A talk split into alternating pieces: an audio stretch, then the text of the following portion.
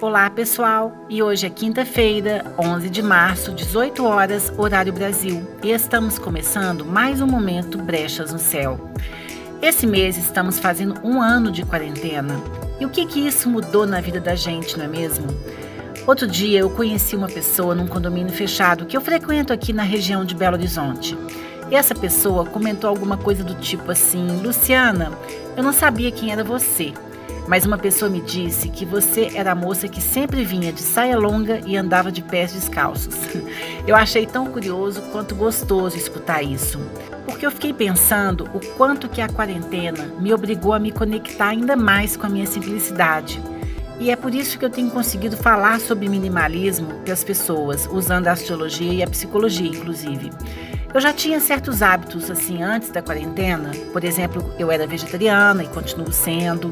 Eu não comia comida industrial e continuo não comendo.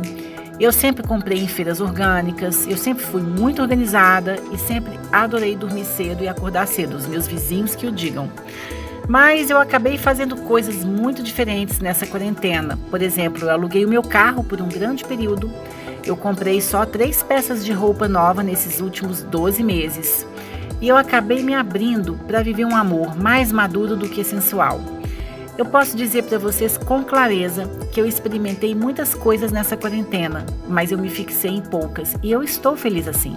Eu fiquei pensando que a gente não precisa mudar tanto, sabe, para a gente conquistar a nossa própria autoaceitação. A gente pode se aceitar simplesmente como se é hoje, porque todas as nossas versões sempre valem muito a pena. Bom, eu sou a Luciana Diniz e esse é o momento Brechas no Céu.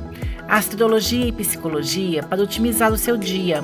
Cuide de seu propósito hoje e reconstruirá o seu futuro de amanhã, focado numa vida muito melhor.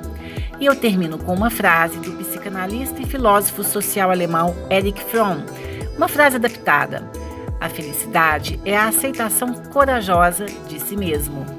Uma ótima noite, um excelente descanso e voltamos a nos falar amanhã, sexta-feira, às 18 horas. Tchau, tchau.